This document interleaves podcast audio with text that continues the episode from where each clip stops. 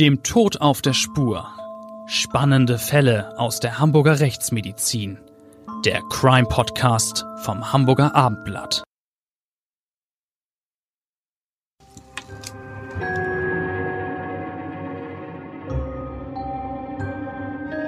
Moin und herzlich willkommen zu unserem Abendblatt Crime Podcast. Ich bin Bettina Mittelacher, Gerichtsreporterin beim Hamburger Abendblatt und hier im Podcaststudio treten wir immer mindestens im Doppelpakt auf, also keine Sendung ohne Klaus Püschel.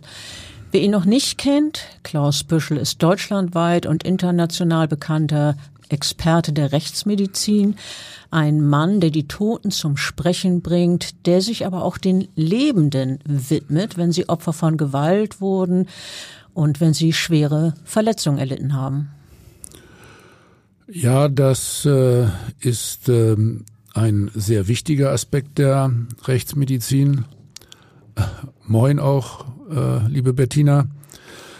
Also die Rechtsmediziner kümmern sich ja nicht nur um die Toten. Mit diesem Vorurteil versuche ich ja immer wieder aufzuräumen, sondern äh, sie sind äh, sehr intensiv äh, befasst mit den Verletzungen der Lebenden. Die Beispiele haben wir auch schon häufig genannt. Vernachlässigung, sexuelle Gewalt, Kindesmisshandlung, Verkehrsunfallrekonstruktion, also viele Dinge, Alkohol- und Drogeneinfluss. Beispielsweise untersuchen wir äh, die Verletzungen äh, intensiv unter dem ähm, Aspekt, äh, was, wie, wann, wo, warum geschah. Es geht also um die vielen W-Fragen. Also es soll sorgfältig rekonstruiert werden. Ja, und diesmal geht es äh, um Verletzungen, die äh, meistens zum Glück überlebt werden, aus äh, gegebenem Anlass, um das kurz zu sagen. Wir haben ja das Thema Silvester. Stimmt. Ähm, wir widmen uns diesmal dem Thema Silvester, weil wir ja auch in unserem Podcast immer wollen, dass man auch davon lernen kann. Und ich glaube, da sind typische Vorfälle, wie sie gerade an Silvester entstehen können, ein wichtiges Thema. Genau davon können die Rechtsmediziner äh, ein Lied singen. Aber du weißt ja, ich kann nicht singen, also keine Gefahr. Ähm, für viele Menschen gehört es ja beispielsweise ausdrücklich zum Jahreswechsel Böller und Raketen abzufeuern. Ja, oder vielleicht auch im Haus ein Tischfeuerwerk. Und all das kann zu zum Teil sehr bösen Verletzungen führen. Noch schlimmer kann es natürlich werden, wenn außer Böllern auch noch Waffen abgefeuert werden. Dazu kommen wir aber dann später.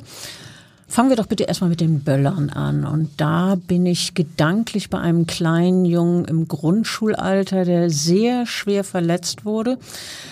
Also die, die, Sache, über die ich jetzt erzähle, ist fast 20 Jahre her. Aber ich weiß noch sehr genau, wie ich dieses Kind im Krankenhaus besucht habe. Der Hintergrund war, er hatte sich drei Tage nach Silvester an einem sogenannten Blindgänger verletzt und dieser Böller zerfetzte mehrere Finger des jungen Hamburgers. Das sind leider ganz typische Verletzungen durch Böller. Die Wirkung äh, kann zum Beispiel so heftig sein, dass äh, Finger abgerissen werden oder Menschen ihr Augenlicht äh, verlieren können. Schwerste Hautverletzungen, vor allen Dingen auch Verbrennungen kommen ebenfalls häufig vor. Äh, solche äh, Böller sind wirklich sehr gefährlich. Davon äh, kann ich äh, geradezu ein Lied singen wir sehen Neujahr ja fast immer, also wie bei diesem Jungen, also fast immer Geschädigte äh, von Verletzungen mit Böllern und Raketen. Aber sag mal, Bettina, zurück zum Jungen, wie kam es äh, da, dazu, dass gerade du den Jungen da im Krankenhaus besucht hast? Wie kam das dazu? Kanntest du ihn? Vor meinem Besuch in der Klinik Nein, ähm, wir haben damals, das war zu Beginn des Jahres 2004, in der Redaktion von dem Schicksal des Schülers erfahren und Kontakt zu den Eltern aufgenommen. Der Vater hat ausdrücklich zugestimmt, dass wir über das, was seinem Sohn passiert ist, berichten. Der Vater hat damals gesagt, wir sollten das tun, um andere zu warnen. Äh, der Mann war natürlich dabei, als wir dann mit dem Jungen gesprochen haben. Also das mit der Warnung finde ich extrem wichtig und richtig. Das ist ja einer der Gründe, warum wir bei uns äh, die Podcasts immer in einer bestimmten Art und Weise strukturieren. Es geht vor allen Dingen auch darum, was lernt uns das, wie können wir verhindern, dass was Schlimmes nochmal passiert. Ja, und äh, diese Warnung äh, ist richtig und wichtig. Und äh, ich möchte jetzt gerne schildern, wie ich diesen Jungen da erlebt habe. Ich erinnere mich, wie er in seinem Krankenhausbett lag. Eine Hand war ganz dick verbunden, die wirkte riesig. Und äh, neben dem Schüler auf dem Kopfkissen lagen mehrere Kuscheltiere ein Handgriff, so schien es, und der Siebenjährige könnte diese Kuscheltiere in den Arm nehmen, ja, zum Schmusen, zum Trösten. Aber mit seiner verletzten Hand konnte er natürlich nicht greifen. Und der Junge sah so traurig aus. Ihm war wohl klar, dass vieles in seinem Leben jetzt anders sein würde als vorher. Erzähl, was war denn genau passiert? Dem Jungen äh, mussten ja nach äh, dieser Böller-Explosion mehrere Finger amputiert werden. Du sprachst von einem sogenannten Blindgänger. Was ist gemeint? Äh, stimmt, ein Blindgänger, das Wort hat auch der Vater benutzt. Ähm, es war drei Tage nach dem Jahreswechsel, als das passiert ist und als eigentlich die Gefahr durch Silvesterknaller schon kein Thema mehr war. So dachte man zumindest. Richtig. Der Junge war nachmittags mit seinem älteren Bruder unterwegs, um seine letzten Kinderknaller zu zünden, wie es der Vater erzählte. Und dabei muss der Junge dann einen Kanonenschlag gefunden haben, der offenbar Silvester nicht gezündet hatte. Und äh, dieser äh, Kanonenschlag, der war dann achtlos liegen geblieben. Äh, sowas ist doch im, im wahrsten Sinne des Wortes brandgefährlich, oder? So war es dann ja auch. Der Siebenjährige hielt, so wurde es zumindest später rekonstruiert, ein Feuerzeug an die Lunte von diesem Kanonschlag, den er da gefunden hatte. Und dieser Kanonschlag, der explodierte dann. Und der Vater des Jungen erzählte damals, als ich äh, die beiden dann im Krankenhaus getroffen habe, dass damals sein älterer Sohn nach Hause kam und in Panik an die Scheiben der Wohnung hämmerte. Und da ahnten die Eltern schon, dass etwas Schlimmes passiert war. Und dann kam der verletzte Bruder des älteren Sohnes und dieser war heulend, blutüberströmt und, so hat es der Vater erzählt, mit zerfetzter Hand. Es ist der blanke Horror, sagte der Vater, ein einziges Drama. Und dem kann man ja, glaube ich, nur zustimmen. Ja, und äh, wie haben die äh, Eltern reagiert? Äh, wie ging das jetzt mit der medizinischen Versorgung los? Also sie haben diese verletzte Hand so gut es ging versorgt und den Notarzt gerufen, aber zwei Finger waren nicht mehr zu retten. Für die Jungen war das natürlich ganz furchtbar. Er hatte gerade angefangen, ein Instrument zu lernen das weiter zu verfolgen war nach dem Unglück nicht mehr möglich, aber auch bei vielen anderen Dingen ist er massiv eingeschränkt. Ich finde, trotzdem haben die Eltern in der Situation äh, im Wesentlichen alles richtig gemacht.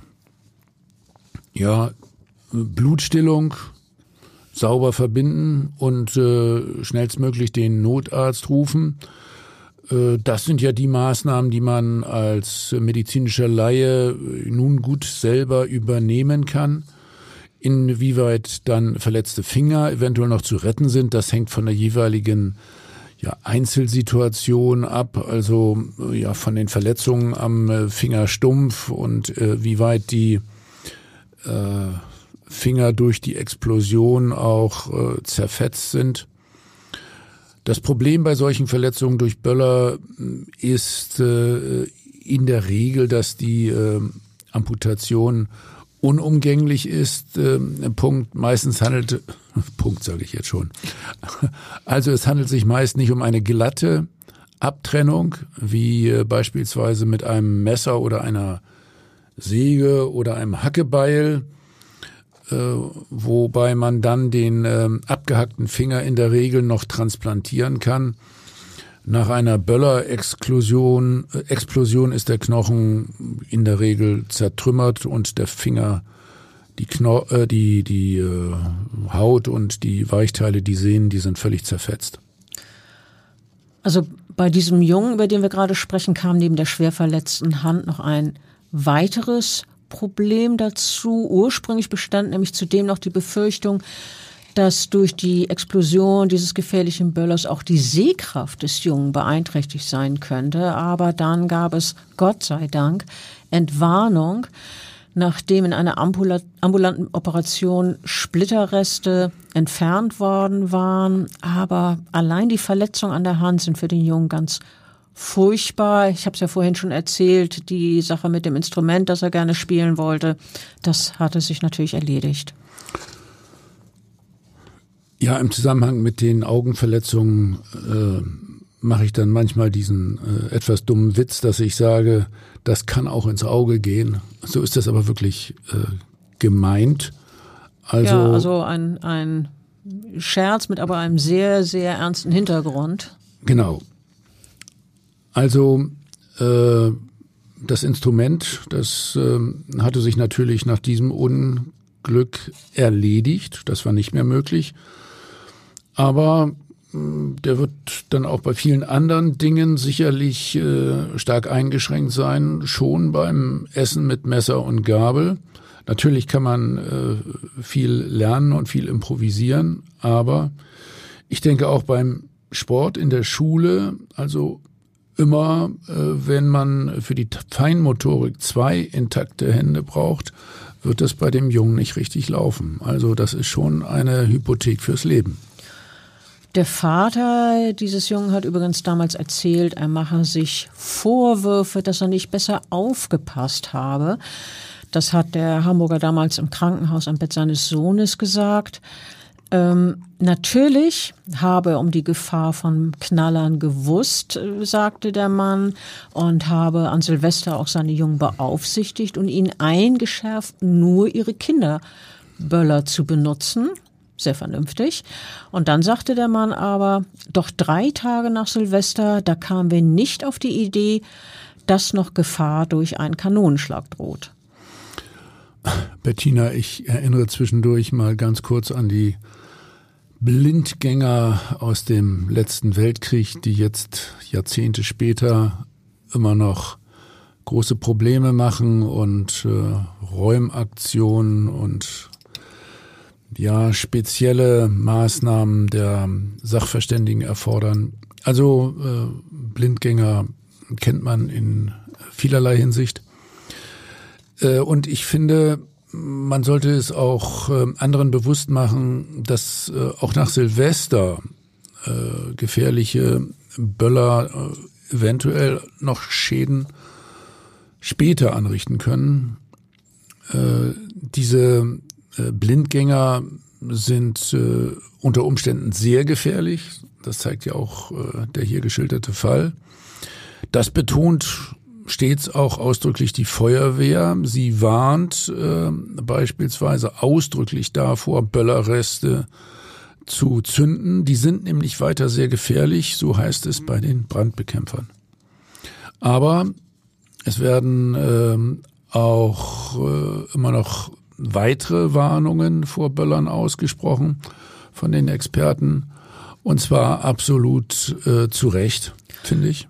Du sprichst da natürlich aus rechtsmedizinischer Erfahrung. Ihr habt einen sprechenden Fall untersucht? Ach, nicht nur einen.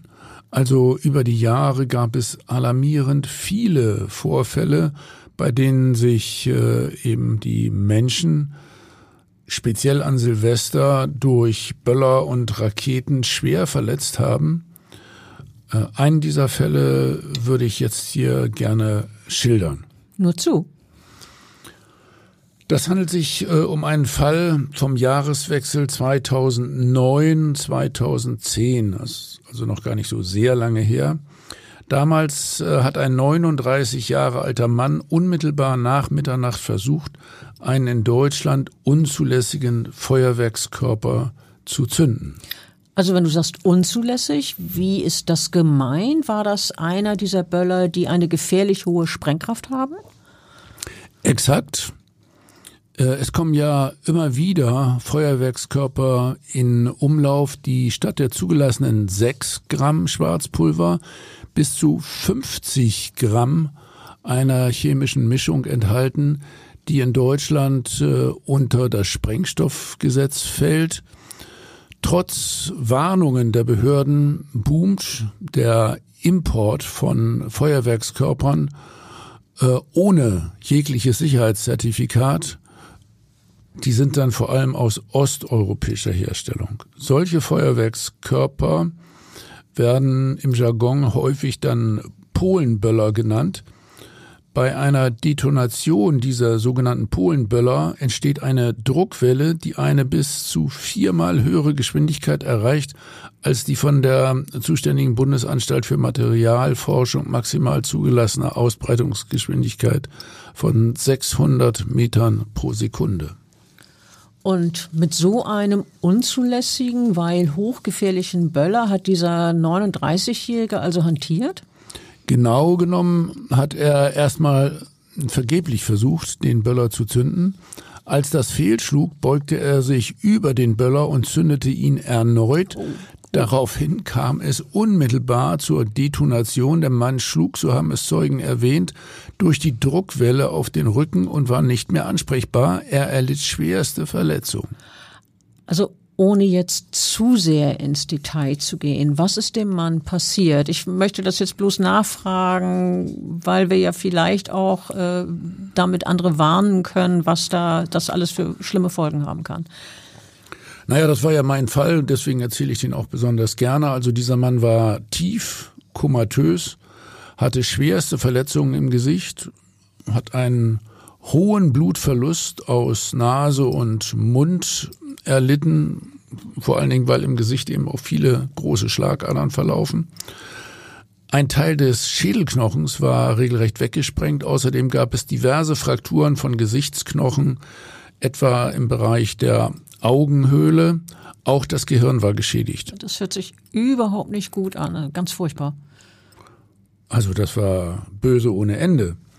Ähm, es kam dann zur Notaufnahme ins Uniklinikum. Der Mann wurde äh, mit Bluttransfusionen versorgt und erhielt sage und schreibe 77 Konserven. Das musst du dir mal vorstellen. 77. 77. Äh, sind das diese Beutel, die man sie auch, ich sag mal, im Krimi mal sieht oder in irgendeinem Krankenhaus? Ja, ja, genau. Das war dann 77. aber nicht nur Vollblut, sondern das waren auch Blutprodukte und äh, das ist eine unvorstellbare Zahl geradezu. Wie viel, wie viel Litern entspricht sowas? Kann man das ungefähr beziffern? Ja, ungefähr schon. Äh, du musst das etwa durch drei teilen, durch drei bis vier. Aber das sind schon sehr viele äh, Liter Blut. Äh, der Mann hat auch im Krankenhaus noch weiter geblutet. Also das Gesicht war total zerfetzt. Äh, Im Gehirn fanden sich diverse Knochensplitter. Daneben aber zum Beispiel auch Glasperlen und Pulverschmauch. Tja, Bettina, was sagst du dazu? Also ich gehe davon aus, so wie du das jetzt geschildert hast, dass mehrere Operationen notwendig waren, um diesen Mann halbwegs wenigstens zu retten. Ist bekannt, ob und falls ja, inwieweit bleibende Schäden entstanden sind?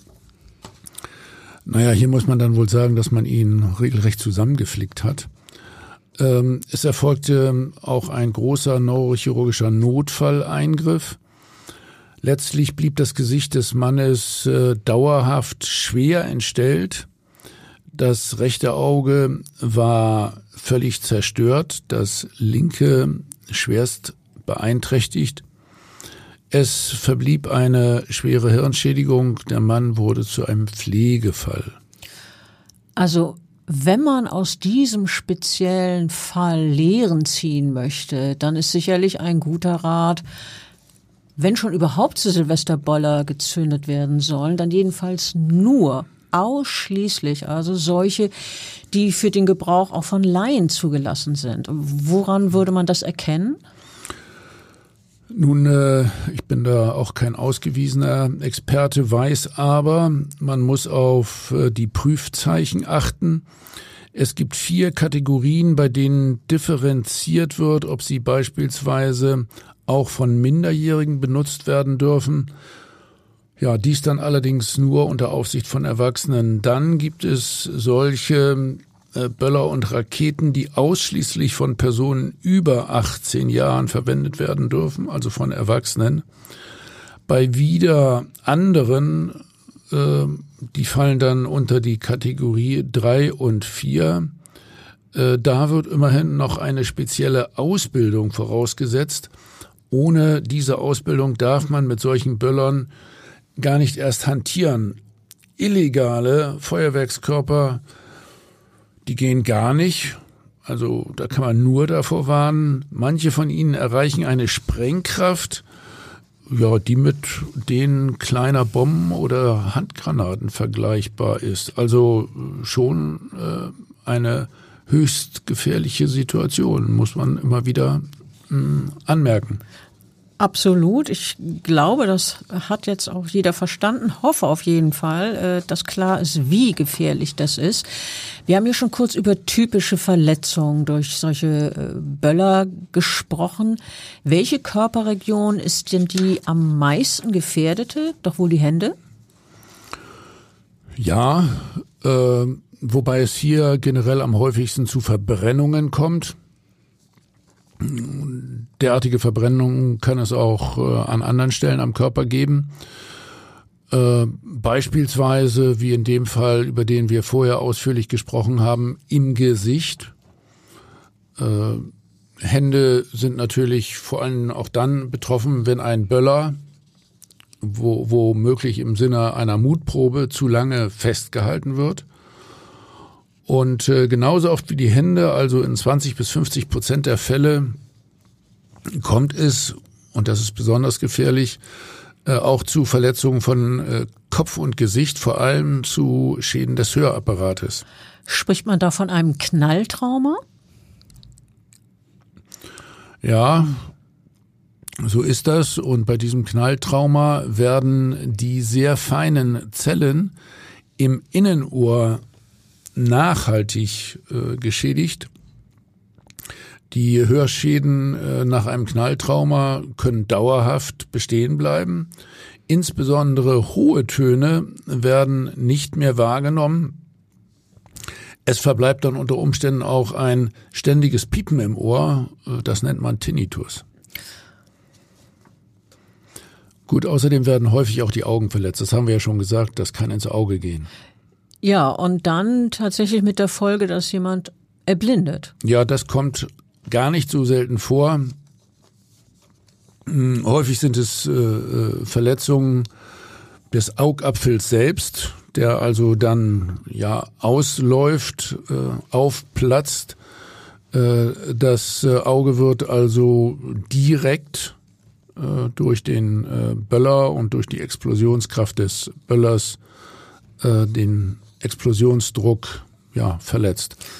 Das ist ja alles schon schlimm genug. Aber ich würde jetzt gerne noch zu Zwischenfällen von Silvester kommen, bei denen nicht nur mit Böllern geknallt wurde. Sowas kommt ja leider auch vor. Ja, auch da erinnere ich mich äh, an erschreckend viele Probleme zu Silvester. Äh, zum Beispiel durch äh, scharfe Schüsse am äh, Elbufer. Ja, gerade bei diesem wunderbaren äh, Feuerwerk über der Elbe, äh, da schießen einige Leute auch mit scharfen Waffen. Kann man kaum glauben. Gibt es einen speziellen Fall, äh, der dir besonders in Erinnerung geblieben ist? Ehrlich gesagt waren das wirklich äh, mehrere. Einmal hatten wir wirklich jedes Jahr wieder einen neuen Fall an der äh, Elbe.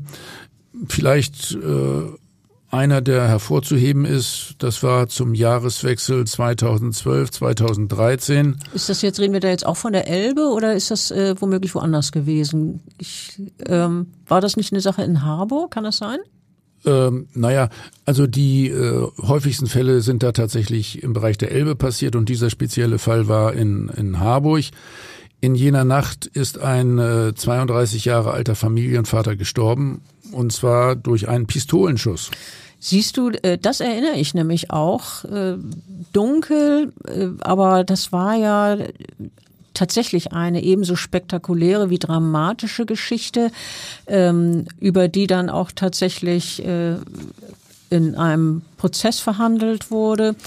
Ähm, der Tod dieses Mannes, wir reden ja über den Jahreswechsel 2012, 2013, hat damals die Silvesternacht in Hamburg überschattet. Äh, das Jahr war gerade fünf Minuten alt, als ein Mann auf einem Parkplatz in Hamburg-Harburg leblos zusammenbrach. Und kurz zuvor hatte der 32-Jährige noch mit Freunden ein Silvesterfeuerwerk abgebrannt. Und als er da so zusammenbrach, da saß zunächst danach aus, als hätte er eine plötzliche Erkrankung. Das haben zumindest die Menschen in seinem nächsten Umfeld gedacht. Aber im Krankenhaus stellten die Ärzte jedoch fest, dass der Mann eine Art Einschussverletzung im Bauchbereich hatte. So war das in der Tat und an dieser Schussverletzung mit einer scharfen Waffe ist der Mann dann letztlich gestorben. Die äh, Kugel hat unter anderem die Leber durchdrungen und auch das Herz. Sie traf außerdem noch die große Körperschlagader und blieb, ja, sie blieb ihm sozusagen im Halse stecken. Äh, das war ein extrem ungewöhnlicher Schusskanal, sozusagen vom Unterbauch her äh, bis zum Hals hinauf. Sehr ungewöhnlich. Also du hast ja gesagt, dass die große Körperschlagader auch getroffen wurde. Da weiß ich aus anderen Fällen, mit denen wir uns bereits befasst haben, dass es bei einer Verletzung dieser großen Arterie zu Blutungen kommt, die praktisch nicht mehr zu stoppen sind, oder? Das ist genau richtig. Obwohl der Mann äh, damals recht schnell ins Krankenhaus kam, war da jede Hilfe oder zu spät dran. Übrigens äh, wurde als Schusswaffe seinerzeit eine Kleinkaliberpistole festgestellt, mit der offenbar jemand, äh, der unter den Feiernden zu Silvester war, herumhantiert hat und dann auch scharf geschossen hat. Ja, es wurde, wurde auch diskutiert, ob sich dieser dann tödliche Schuss äh, vielleicht auch ähm, aus Versehen gelöst haben könnte übrigens. Also über die Vorgeschichte zu diesem Drama wurde einiges bekannt, was ich noch erinnere. Das Opfer war zu einer Silvesterfeier aus einem anderen Bundesland angereist, äh, zusammen mit seiner Frau und den drei kleinen gemeinsamen Kindern. Und äh, hier in Hamburg hatte der 32-Jährige den Jahreswechsel bei Freunden feiern wollen. Gleich nach Mitternacht gingen alle zusammen auf die Straße um das neue Jahr ja mit Feuerwerk zu begrüßen. Und plötzlich kippte dann der Mann um. Ähm, ein Bekannter sagte dann, es hat keinen Streit oder etwas ähnliches gegeben.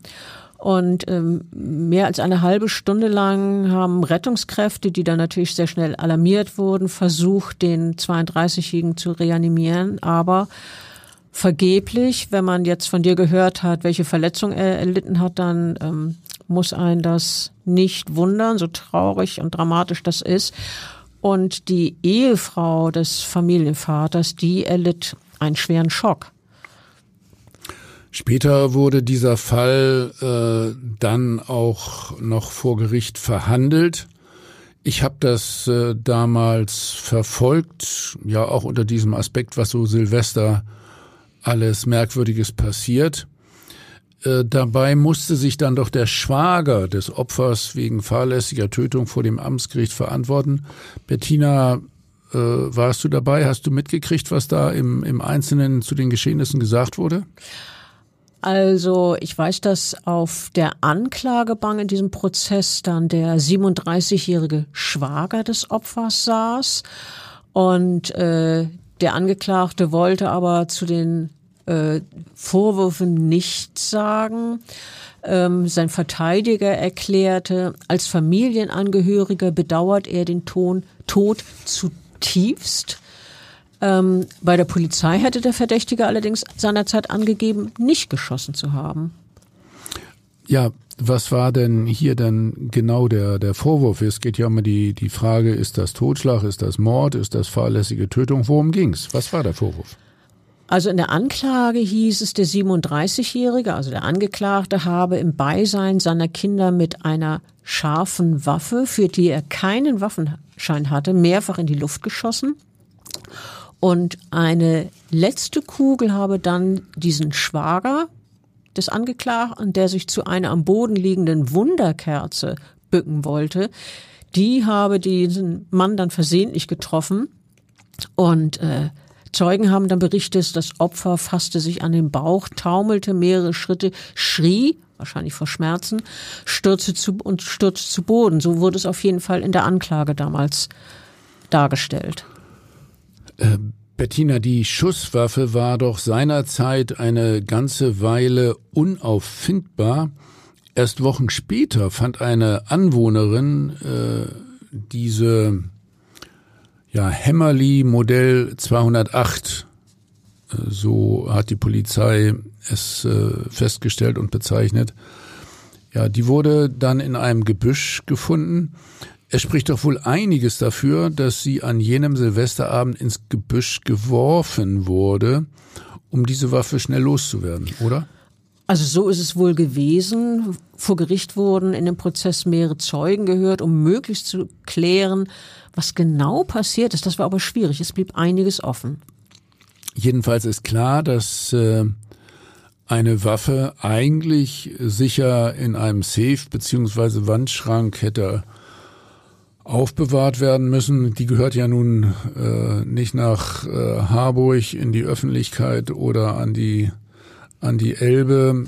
Es ist doch reiner Blödsinn, wenn man zu Silvester mit scharfen Waffen herumhantiert. Äh, du sagst eben Wandschrank, du meintest sicherlich Waffenschrank. Der Wandschrank ja. wäre nicht sicher genug, aber äh, natürlich. Äh, es muss jedenfalls weggeschlossen werden. Genau, Safe oder Waffenschrank wirklich gut verschlossen. Ähm, und genau dieses Verschließen in einem sicheren Behältnis, wo keiner anderer rankam, das ist nämlich eben mit dieser Waffe nicht geschehen und führte den, zu den schicksalhaften Ereignissen, die das Leben einer ganzen Familie auf tragische Weise veränderten. Die Witwe, die erzählte als Zeugin im Prozess, wie sie gemeinsam mit Verwandten eigentlich zunächst das Feuerwehr ansah. Das hat ihnen sicherlich gut gefallen. Und dann erzählte sie aber, sagte sie wörtlich, dann hörte ich meinen Mann schreien. Es konnte doch vor Gericht nur teilweise geklärt werden, wer alles die Waffe in der Hand gehalten hatte. Jedenfalls der später Getötete, wie man festgestellt hat, ebenso wie der Angeklagte und noch eine weitere Person. Ja, das war ziemlich kompliziert, das überhaupt nachzuvollziehen. Das Gericht ist jedenfalls am Ende der Beweisaufnahme zu dem Schluss gekommen, dass der Angeklagte sich der fahrlässigen Tötung in Tateinheit mit unerlaubtem Führen einer halbautomatischen Kurzwaffe schuldig gemacht hat. Und er wurde dann zu einem Jahr und neun Monaten Freiheitsstrafe verurteilt. Diese Strafe wurde allerdings zur Bewährung ausgesetzt. Was war denn die äh, Begründung für dieses Urteil? Äh, wenn man doch offenbar gar nicht nachweisen konnte, dass der Angeklagte die Schüsse und damit auch den tödlichen Schuss vor allem abgegeben hat. Trotzdem wurde er verurteilt? Ja, also das Gericht kam zu der Überzeugung, dass dieser Mann gleichwohl zu verurteilen ist. Und zwar heißt es, er war im Besitz der Waffe und damit auch dafür verantwortlich, dass von der Waffe kein keine Gefahr ausgeht. So ist das generell. Man muss dafür sorgen, dass solche gefährlichen Gegenstände, und damit ist natürlich auch eine Schusswaffe gemeint, sicher verwahrt wird. Äh, und zwar Besitz ist so gemeint, dass man darüber die in dem Moment die Verfügungsgewalt hat. Das heißt nicht, dass sie ihm gehören muss, also in seinem Eigentum gewesen sein muss, sondern nur, dass er in der Zeit dafür verantwortlich ist. Dann ist sie rechtlich gesehen in seinem Besitz. Ja, und wenn er dafür nicht Sorge trägt, dass dann die Waffe sicher verwahrt wird, dann macht er sich schon der fahrlässigen Tötung schuldig. Ja, das hast du jetzt juristisch wohl äh, halbwegs erläutern können. Also das reicht äh, genau genommen, dass die Waffe äh, anderen zugänglich war und nicht sicher weggeschlossen. So verstehe ich das. Ja, genau so ist es. In diesem konkreten Fall spielte aber auch noch eine entscheidende Rolle, dass er die Waffe nicht nur nicht ausreichend sicher verwahrt hatte, sondern dass er zumindest auch noch genau daneben stand, als damit hantiert wurde. Wirklich ein tragischer Fall irgendwie. Absolut. Ähm, ich kann noch von einem weiteren Fall erzählen, wo zu Silvester nicht nur geböllert, sondern richtig geschossen wurde. Äh, ja, nur zu. Ich, ich finde es äh, irgendwie äh, schon besorgniserregend, dass äh, so etwas immer wieder passiert. Jeder weiß doch eigentlich, dass man am besten komplett die Finger von Schusswaffen lassen sollte. Und wer einen Waffenschein hat, muss äußerst sorgfältig und mit der gebotenen Vorsicht mit Pistole, Revolver oder Gewehr oder welche Waffe er auch immer hat, ja, damit umgehen. Ich kann nicht begreifen, wieso solche ganz einfachen Regeln nicht eingehalten werden. Ja, und dass dann offenbar speziell zu Silvester alle Hemmungen fallen. So muss man das ja wohl betiteln. So war es offenbar dann ja auch in der Silvesternacht auf das Jahr 2015, kurz nach Mitternacht. Denn offenbar angespornt durch Feuerwerk, durch Raketen und Böller, hat ein Mann gefährlich überdreht, geriet die fröhlich gemeinte Begrüßung des neuen Jahres zur Bedrohung regelrecht äh, für seine Mitmenschen. In der Anklage gegen diesen 38-Jährigen hieß es später im Prozess, er habe vor seinem Haus mit Böllern nach Kindern geworfen. Äh, zu Verletzung der Jungen und Mädchen sei es nur durch Zufall nicht gekommen, hieß es im Prozess dann in der Anklage weiter. Aber äh, außerdem hat der Mann laut Ermittlungen auch noch mit einer Schreckschusspistole auf mehrere seiner Nachbarn ge geschossen. Also das ist schon heftig. Der Angeklagte und die Eltern der bedrohten Kinder waren doch äh, ja sogar Freunde wenn ich das aus der damaligen Berichterstattung äh, richtig erinnere. Ja, und dann auf Freunde schießen, wie geht das denn? Ja, du hast es vollkommen richtig in Erinnerung. Vor diesem Zwischenfall waren sie Freunde jedenfalls. Und der Angeklagte war auch im Prozess wirklich ziemlich zerknirscht. Er sagte dann vor Gericht, im Nachhinein bereue ich es, das war aber nur so eine kleine Schreckschusswaffe, die habe ich für 49 Euro in einem Waffengeschäft gekauft, erzählte er. Da kommen so Patronen rein, die blitzen beim Schießen auf, kurz auf und, und knallen. Ja, äh, war ihm denn nicht klar, dass er dafür diesen sogenannten kleinen Waffenschein äh, hätte haben müssen? Genau das hat ihn die Amtsrichterin damals auch gefragt und da sagte der Angeklagte, dass er ihm nicht wirklich klar gewesen. Ein Nachbar erzählte dann als Zeuge, ich zitiere, Plötzlich kamen die Kinder hoch und riefen entsetzt, sie würden beschossen. Sie sagten, der Angeklage werfe ihnen Knaller zwischen die Beine. Zuerst habe ich es kaum glauben wollen, aber dann sah ich es selber auch. Und dann sagte der 46-Jährige weiter, die Kinder hatten Angst, für sie war es ein Schock, dass das in ihrer unmittelbaren Nähe hochgegangen ist. Ja, und äh, was war denn nun mit dieser, mit dieser Waffe? Na, also dieser Zeuge hat später auch noch beobachtet, dass der 38-Jährige mit einer Waffe geschossen hat. Und äh, dazu sagte er, es war Vogelschreckmunition, ich habe das Geschoss auf mich zukommen sehen bestimmt zehnmal habe es geknallt. Dann sagte er weiter, wir haben auch Pulverreste abbekommen. Wir sind dann ins Haus gelaufen und haben die Polizei alarmiert. Ja, definitiv die richtige Entscheidung. Auch wenn man mal befreundet war. Bei Schüssen hört die Freundschaft wirklich auf. Also bei mir jedenfalls wäre es sicherlich so und so haben es auch weitere Zeugen gesagt, zum Beispiel ein 30-Jähriger aus demselben Miethaus, der auch als Zeuge gehört wurde, der hat gesagt, eine Freundschaft will ich nicht mehr. Diese Sache, das war viel zu viel Action auch für Silvester, erläuterte dieser Zeuge. Und er hat weiter erzählt, Knallkörper flogen in unsere Richtung, wir haben uns bedroht gefühlt, wir wurden auch mit einer Waffe beschossen. Er, damit meinte er natürlich den Angeklagten, er zielte in unsere Richtung. Allerdings sagten beide Männer, äh, also diese beiden Zeugen, dass sie Frieden in der Nachbarschaft wollen und dafür seien, dass dieser angeklagte 38-Jährige nicht bestraft werde. Ja, irgendwie ein frommer Wunsch. Erzähl, wie hat das Gericht entschieden? Also es kam tatsächlich zu einer Einstellung des Verfahrens. Allerdings musste der Angeklagte eine Geldbuße bezahlen. Und äh, Hintergrund war, dass sich Verteidigung, Staatsanwältin und Richterin einig war, ähm, dass so eine Einstellung gegen Geldbuße für diesen Angeklagten ausreichend ist. Ähm, und zwar, weil es sich ähm, lediglich um eine Schreckschusspistole handelte und niemand bei der Aktion verletzt wurde.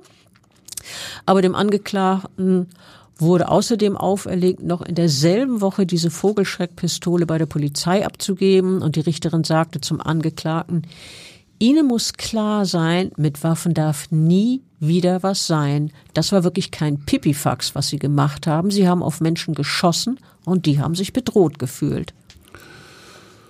Nur zu wahr.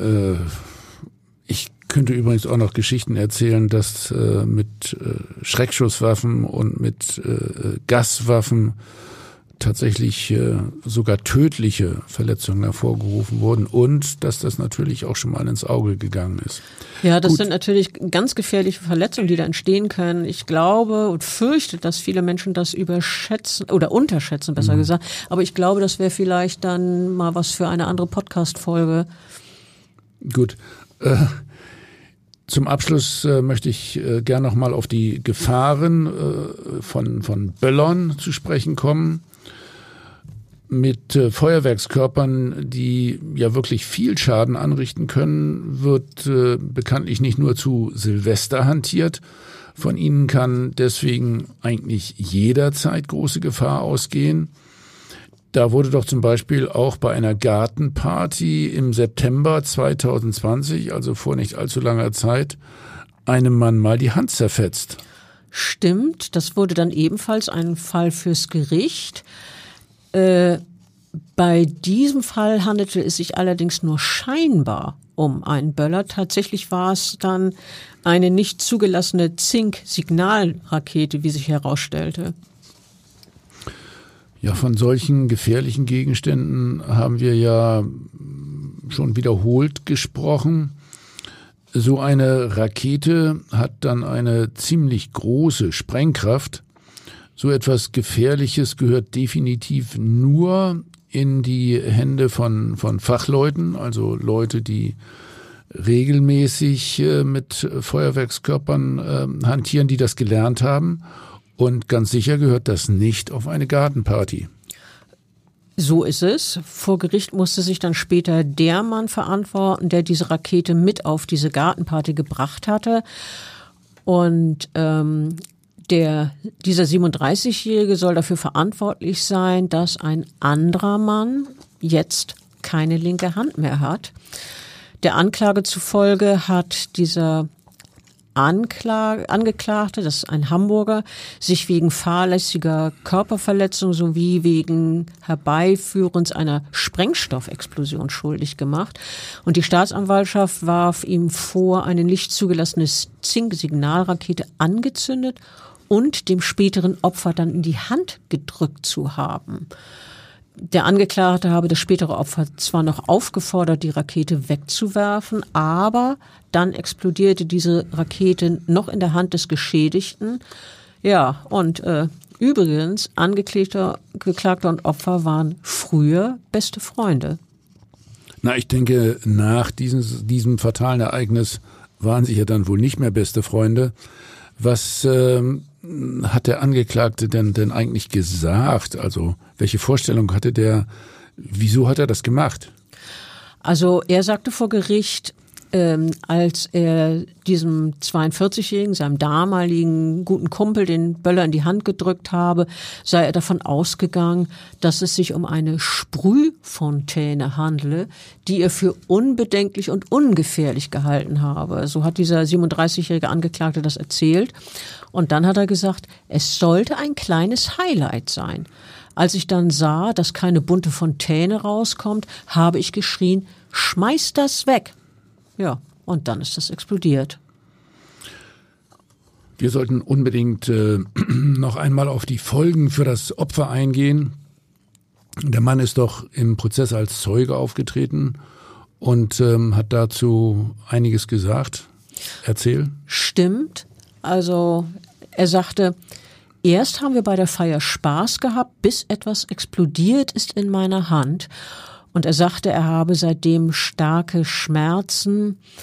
Das macht mich wahnsinnig, sagte er. Dieser 42-Jährige erzählte weiter, ich zitiere, ich komme mit meinem Leben schwer klar, ich kann schlecht schlafen und alles im Alltag sei nun so schwierig. Allein ein Brot zu schmieren erfordere viel Zeit. Man ja, muss sich das vorstellen mit einer Hand. Also mit einer Hand äh, ist man wirklich ziemlich hilflos. Da fehlt die Halterhand eben. Ne? Gut, äh, man kann das nachvollziehen. Wir erledigen ja viele Dinge, ohne groß darüber nachzudenken, dass wir dafür zwei Hände brauchen. Wenn nur noch eine Hand da ist, wird alles deutlich mühsamer, einiges sogar unmöglich und nicht zu vergessen, die Schmerzen, von denen das Opfer auch gesprochen hat, äh, das können einerseits äh, natürlich Schmerzen am Stumpf der abgerissenen Hand sein. Möglich ist aber auch ein sogenannter Phantomschmerz. Dieses Wort habe ich schon öfter gehört, aber jetzt erkläre doch bitte mal, was damit genau gemeint ist. Ja, Phantomschmerz bedeutet, dass äh, die äh, Finger, äh, die jetzt gar nicht mehr da sind, äh, Schmerzen suggerieren und ähm, diese Schmerzen in den abgetrennten Fingern oder in diesem Fall in der abgetrennten Hand können so so quälend äh, sein, äh, dass äh, dieser Phantomschmerz im Grunde schlimmer ist wie Schmerzen, die man äh, an einer intakten Hand hat. Die abgetrennten Nervenendigungen, gerade bei so einer Explosionsverletzung, die suggerieren eine weiterhin bestehende, sehr schmerzhafte Verletzung. So ist das beim Phantomschmerz. Ah, das klingt ja wirklich schlimm. Ähm, ich sollte vielleicht noch ergänzen, dass der Mann, der für dieses Schicksal seines früheren Freundes verantwortlich ist, äh, diese durch diese Schilderung offenbar sehr berührt wurde oder war. Er sagte dann nämlich zum Opfer, ich will mich gern bei dir entschuldigen und äh, ich erinnere mich, dass dem Angeklagten wirklich die Tränen über die Wangen liefen, als der äh, Geschädigte da eben erzählt hat, wie es ihm ging. Und ähm, der Angeklagte sagte weiterhin, äh, ich denke jeden Tag daran. Also damit meinte er natürlich, wie er seinen Freund verletzt hat und wie er ihn dauerhaft geschädigt hat. Im Zusammenhang mit dem Verfahren hat die Polizei doch das Unglück äh, detailliert untersucht und äh, ist auch der Frage auf den Grund gegangen, wie gefährlich die mitgebrachte Rakete war. Es handelte sich dabei um Pyrotechnik, die nur von Kundigen und mit besonderer Erlaubnis gezündet werden dürfe. Äh, das war die Quintessenz. Wir haben das ja schon angedeutet. In äh, solchen Zink-Signalraketen befindet sich kein Schwarzpulver, sondern ein Gemisch, das äh, deutlich stärker ist und zwar vergleichbar mit äh, Sprengstoff, ja, dass man, den man verwendet, um, um Gesteine, um, um Felsen aufzusprengen. Das hat der Polizeibeamte damals erläutert. Ähm, wir haben ja eingangs schon über solche gefährlichen Raketen gesprochen. Ja, die sind eigentlich nur bei professionellen Händlern zu bekommen und äh, nur mit einer Art Führerschein zu handhaben. Was hat denn der Angeklagte erzählt, wie, wie er selbst an diese so gefährliche Signalrakete gekommen ist? Also das war eine merkwürdige Geschichte. Er hat nämlich behauptet, den Böller habe er vom Vormieter seiner Wohnung bekommen. Äh, der habe diese Böller einfach im Keller gelassen und dort habe er sie dann entdeckt, also der spätere Angeklagte, ja, und habe sie für eine harmlose Sprührakete gehalten. Ja, hat man ihm das denn abgenommen? Also nein, hat man nicht. Ähm, nach Überzeugung des Richters hat der 37-Jährige die Signalrakete illegal im Darknet gekauft. Der Vorsitzende sagte damals an die Adresse des Angeklagten, ich nehme Ihnen nicht ab, dass Sie glaubten, dass es eine Sprühfontäne war. Ihnen war klar, dass die Rakete großes Gefahrenpotenzial darstellt. Deshalb habe der Angeklagte nämlich auch das spätere Opfer aufgefordert, den Böller schnell wegzuwerfen. Ähm, dann sagte der Richter weiter zu dem Angeklagten, dass sie die Folgen nicht gewollt haben, steht allerdings außer Frage. Ja, und äh, dann verhängte er sechs Monate Freiheitsstrafe mit Bewährung und blieb damit äh, drei Monate unter dem Antrag der Staatsanwaltschaft, aber ähm, es wurden dann, wie gesagt, sechs Monate mit Bewährung. Und außerdem wurde der Angeklagte dazu verurteilt, ähm, 1000 Euro Geldbuße zu zahlen und der Richter sagte noch sehr, sehr deutlich, es handelt sich um ein tragisches Geschehen, weil damit das Leben des Opfers erheblich aus den Fugen geraten ist. Das kann man ja wohl nur unterschreiben. Ja, dem ist nichts hinzuzufügen. Ich möchte aber ja zum Schluss äh, doch noch ein wenig von äh, meiner Arbeit als Rechtsmediziner äh, berichten, speziell äh, in der Zeit zum Jahreswechsel. Also das ist für uns ähm, äh, geradezu ein, ein Marathon, den wir da abzuleisten haben. Weil so viel passiert die Nacht über. Ja, das geht äh, los am Silvesternachmittag und wir haben dann wirklich sehr, sehr viel zu tun. Da geht es um ganz unterschiedliche Probleme, verletzte äh, Personen, zum Beispiel durch Böller. Es geht auch um tatsächlich äh, Tötungsverbrechen, gar nicht so selten. Gerade in der Silvesternacht äh, geschehen dann auch noch andere, ja, schon sehr, sehr schwere Verbrechen. Zum Beispiel sexuelle Gewalteinwirkungen, Vergewaltigung, Alkohol und Drogen spielen eine erhebliche Rolle. Ich frage nochmal nach. Und das ist wirklich messbar häufiger als in anderen? Ja, das. Also relevant häufiger? Äh, da, da ist echt viel los. Äh, also wir sind in dieser Nacht tatsächlich zu mehreren unterwegs. Beispielsweise geht es auch um Verkehrsunfälle, ja, oder Fahren unter Alkoholeinwirkung, äh, auch äh, das sind natürlich ver vergleichsweise kleinere äh, Delikte, aber schlimm genug. Ja, und es geht um Brände natürlich und mhm. um äh, Personen, die dabei äh, verletzt werden. Und äh, ich will kurz vielleicht noch zum Abschluss nur äh, einige Überschriften ja aus unserem Hamburger Abendblatt äh, zitieren die ich gerade wieder gelesen habe. Da heißt es dann zum Beispiel, alle Beamten in die Wachen, so will die Polizei Silvester Krawalle verhindern. Und ähm, eine andere Überschrift lautet, Krawalle zu Silvester befürchtet, Jahreswechsel wird für Polizei und Feuerwehr wieder ein kräftezehrender Einsatz. Gilt auch für die Rechtsmedizin. Ich wollte gerade sagen, du hast ja gesagt, dass ihr da auch im, wie nanntest du das, Marathon-Einsatz seid. Ja, gut. Und äh, es gibt äh, auch äh, in letzter Zeit zunehmend dieses Problem mit illegalen Böllern, auch so eine Überschrift, Handel mit illegalen Böllern in Hamburg boomt. Nicht zugelassene Feuerwerkskörper werden sogar mit der Post verschickt. Experten schlagen Alarm. Das haben wir jetzt auch so ein bisschen gemacht und ähm, ich will den Leuten natürlich nicht den Spaß verderben. Aber es hört natürlich der Spaß in dem Augenblick ähm, auf, wenn andere darunter zu leiden haben.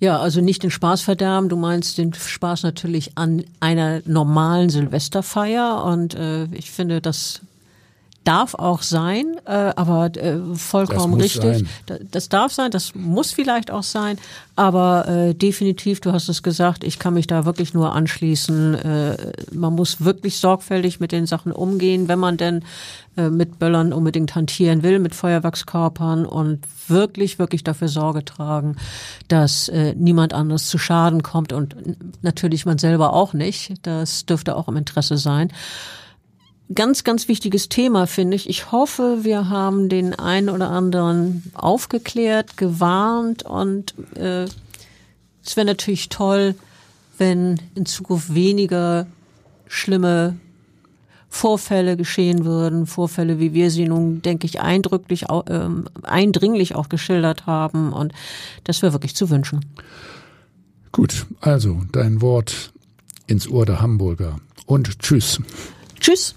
Weitere Podcasts vom Hamburger Abendblatt finden Sie auf abendblatt.de slash podcast.